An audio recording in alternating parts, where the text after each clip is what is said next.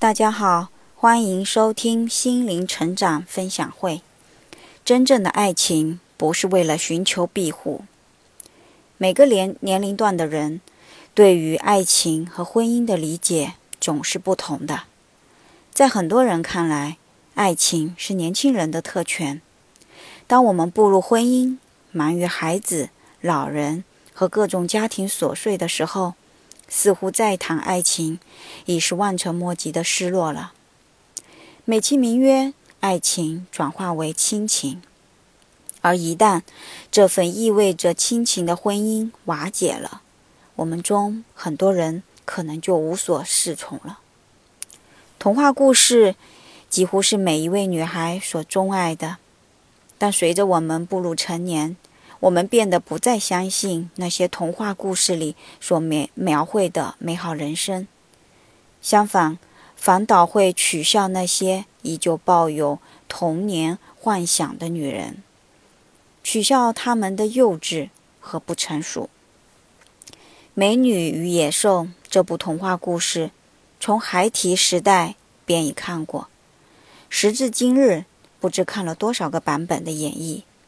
而过去看这类故事的时候，只是停留在美好的幻想层面，却从未思考过为何那位美女可以成就自己的爱情。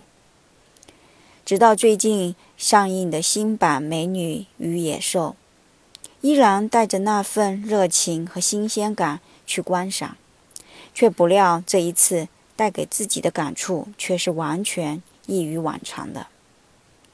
女主角在开篇就遭遇村民们的非议，她被讥讽为奇怪的女孩，而只有这位女孩清楚地知道自己所要追逐的人生。这在身心灵的角度看来，她就是一位敢于做自己的女人。虽然做自己并不容易，甚至遭受排挤，但只有做回真正的自己，不委屈自己，不取悦这个世界。我们的内心才会真正的快乐起来。而作为看似弱小的女子，她的躯体内却隐藏着极为强大的内心，冒着生命危险，敢于挑战野兽的威胁。也恰恰在与野兽的对抗中，他们之间擦出了爱的火花。而在两人爱情的升华中，我终于明白了真正的爱情是什么。原来爱一个人不是为了寻求庇护或是找回安全感，而是明知自己喜欢对方，但愿意成全对方的选择。爱并不是据为己有。这一点在野兽面临女巫的诅咒即将成为现实的最后关头，他因为爱而放手，成全了这位女孩救父的心愿。也恰恰在他濒临绝望的那一刻，美女义无反顾地回来解救他所爱的野兽。现实生活中，我们似乎很难做到这一点。很多情侣往往在进入谈婚论嫁的关键点上，因为现实问题谈不拢，就武断地认为对方不够爱自己，因此而彻底决裂分手了。因为大家都带着现实的交换条件，自然这样的爱情也是无法经受住世俗的考验的。此外，如今社会有很多离异单亲的家庭，尤其是单亲妈妈，身边带着孩子的前提下，在世俗看来，基本没有可能再找到下一段姻缘了。因为我们在选择他人的时候，都带着条件。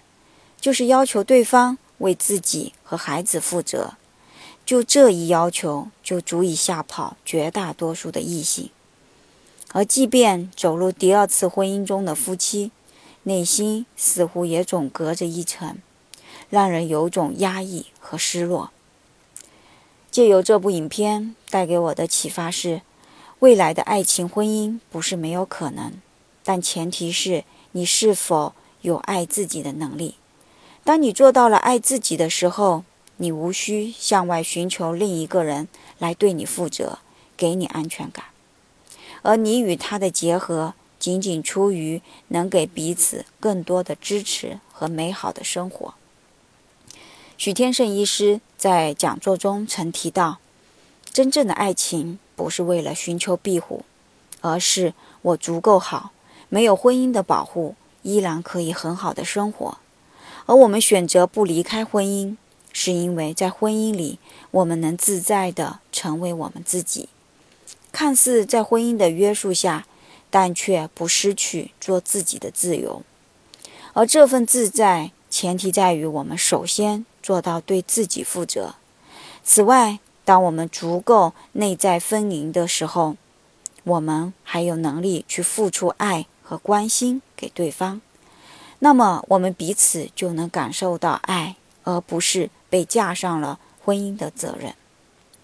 所以，当很多人不理解的问：“那婚姻中的责任怎么办？”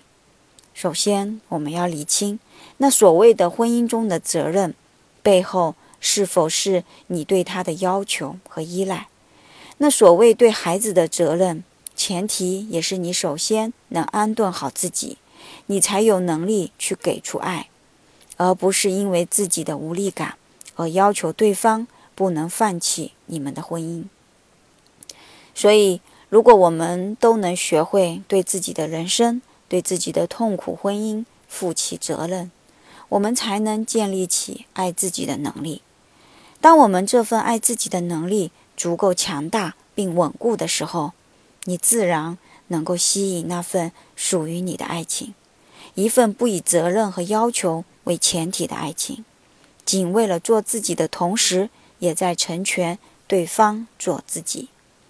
那好，以上就是本次分享。感谢大家的收听，再见。